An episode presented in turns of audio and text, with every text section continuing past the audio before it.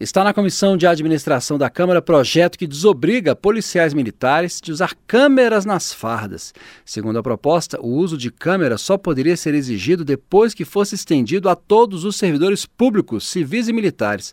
A proposta é de autoria do deputado Sargento Gonçalves, do PL do Rio Grande do Norte. Segundo ele, o objetivo é estabelecer que o vídeo monitoramento individual dos agentes públicos aconteça com limites, requisitos e critérios de isonomia. Por que só o policial ser monitorado?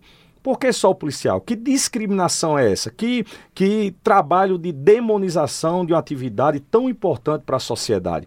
O segundo ponto que eu trago como argumento é a questão da, das prioridades na utilização de recursos públicos. Pelo texto do projeto, o descumprimento das regras pela administração autoriza o agente público, inclusive militar, a recusar o uso desse equipamento sem que sofra qualquer penalidade administrativa, disciplinar ou criminal pela decisão.